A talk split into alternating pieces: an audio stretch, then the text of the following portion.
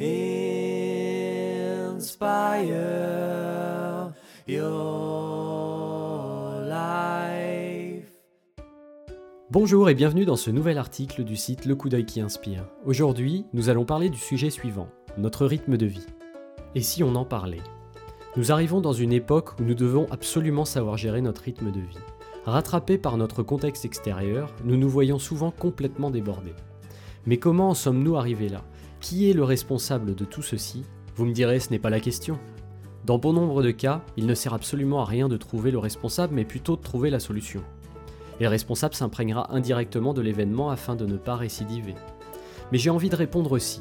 Dans le cas présent, c'est tout de même une bonne question, car notre réponse à cette question est souvent redirigée vers un aspect extérieur à nous-mêmes. Lorsque le responsable c'est nous, il est difficile d'en prendre conscience sans se demander qui est l'initiateur. Et même en se la posant, il reste difficile de se l'avouer. Notre rythme de vie dépend de quoi? La question a déjà été évoquée en quelques lignes dans l'article Événement La Loire en radeau pour la Ligue contre le cancer. Je vous invite à aller le voir en cliquant sur le lien dans l'article écrit si vous n'avez jamais vu. Au travers de cet événement, notre équipe a vécu une expérience qui nous a montré que le rythme de vie dépend à la base de plusieurs facteurs.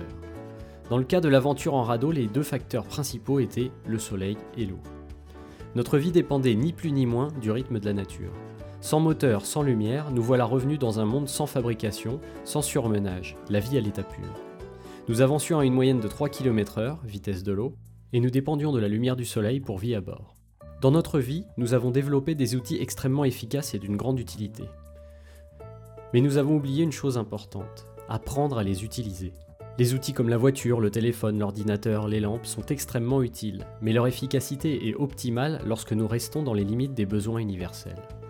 Grandir et évoluer passe effectivement par la technologie, qui est extérieure à nous, mais aussi et surtout par la conscience et l'apprentissage qui sont intérieurs à nous. Tout est une question d'équilibre de vie. Plus vous tendez vers un des pôles, et plus votre vie est déséquilibrée. Votre rythme de vie est alors en dehors de vos limites personnelles.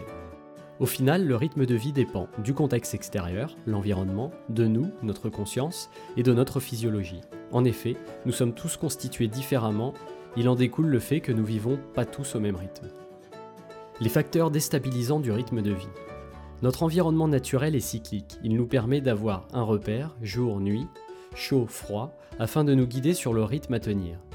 Il est le même pour tous. Seulement, à notre époque, nous misons tellement sur la technologie qu'elle prend le dessus sur notre conscience.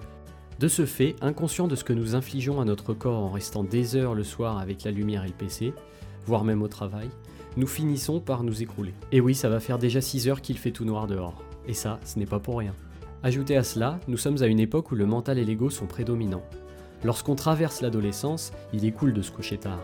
On peut faire plus de choses, et le lendemain, dans la cour de l'école, c'est encore plus classe de dire que l'on s'est couché à 2h du mat'.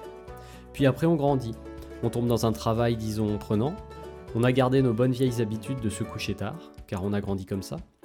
Puis dans ce nouveau mode de vie, on se voit confronté à une autre forme d'idée préconçue de l'ego. Car oui, au travail, c'est classe d'arriver le premier, d'être un lève-tôt.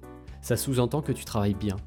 Puis le stress vient s'accumuler à tout ça. Les ordres de la hiérarchie, les besoins familiaux, les outils téléphoniques et informatiques. Et d'un coup, tout s'arrête. Pourquoi? Parce que le rythme que nous tenons à ce moment-là n'est plus du tout naturel. Il est totalement fabriqué par un contexte extérieur qui lui-même est totalement fabriqué par une sorte de croyance collective. S'inspirer de la nature pour équilibrer notre vie. Avons-nous déjà vu un arbre qui se dépêche de pousser, qui tente d'allumer le lampadaire voisin pour terminer sa photosynthèse tard le soir? Comprendre que les cycles naturels sont notre vraie base est primordial. Ce n'est pas en allant plus vite que nous évoluerons plus vite. Aller plus vite, c'est juste tenter de dominer le voisin, les autres.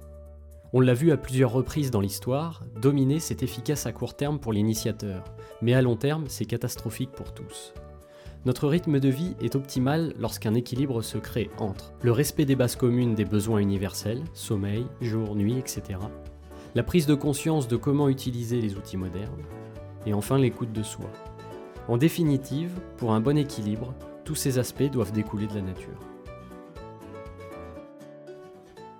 Si vous avez aimé cet article, n'hésitez pas à aimer ou partager, et si vous avez des commentaires, écrivez-les en bas de la page. Et si vous étiez le héros d'une vie déjà faite pour vous? You you the life is your present, part of the world.